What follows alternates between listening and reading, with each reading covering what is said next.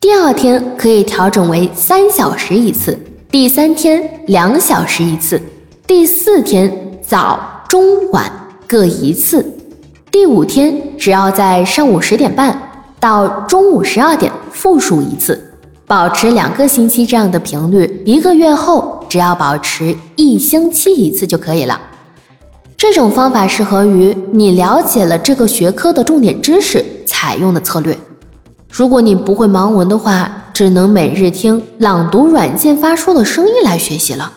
听文章确实不容易记忆，因为听在心理上看是时间概念。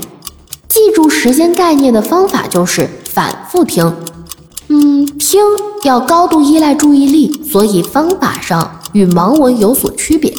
具体方法是可以先听一遍文章，把自己认为容易记的地方。专门剪出来放在一个文档里，不容易记忆的地方，把它整理成一个纲要，听着纲要来记忆。刚开始听着纲要来回忆知识点，想不起来就回头听这个知识点，然后听着纲要重复知识点，最终可以尝试离开纲要的记事本重复，重复忘了就再看纲要，再重复。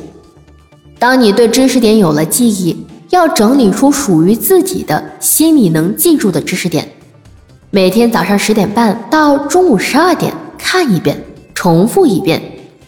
两周后可以改成三天重复一次，一个月后四天重复一次，最终到达一周重复一次。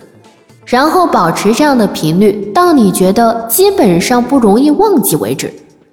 这个过程关键是整理纲要的能力。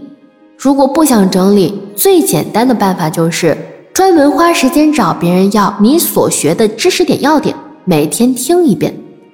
这个叫被动记忆，前者叫主动记忆。主动记忆类在主动用脑整理纲要，后者被动记忆类在天天重复相同的内容。长远角度看，可以多学一些技能，如盲文。如果会盲文，有了空间概念的记忆，学习的速度会提高些。还有个，对于盲人来讲，就是终极目标，尽量把文字信息构思成图形，可以找明眼人帮忙寻找相应的图形，用刻刀刻出来。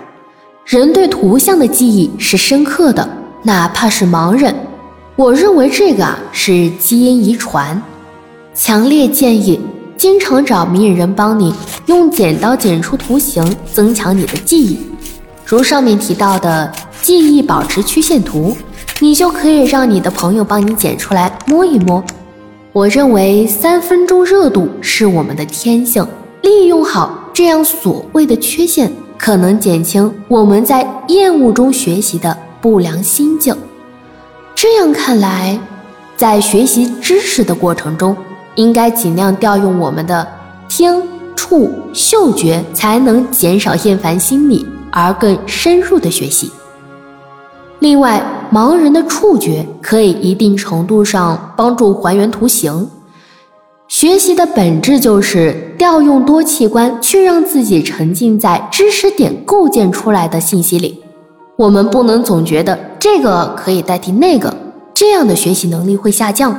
而且也容易把自己带入很多负面情绪。人的基因还是停留在打猎时代，打猎的本质啊就是多变的，所以我们每个人都基本上或多或少拥有三分钟热度的属性。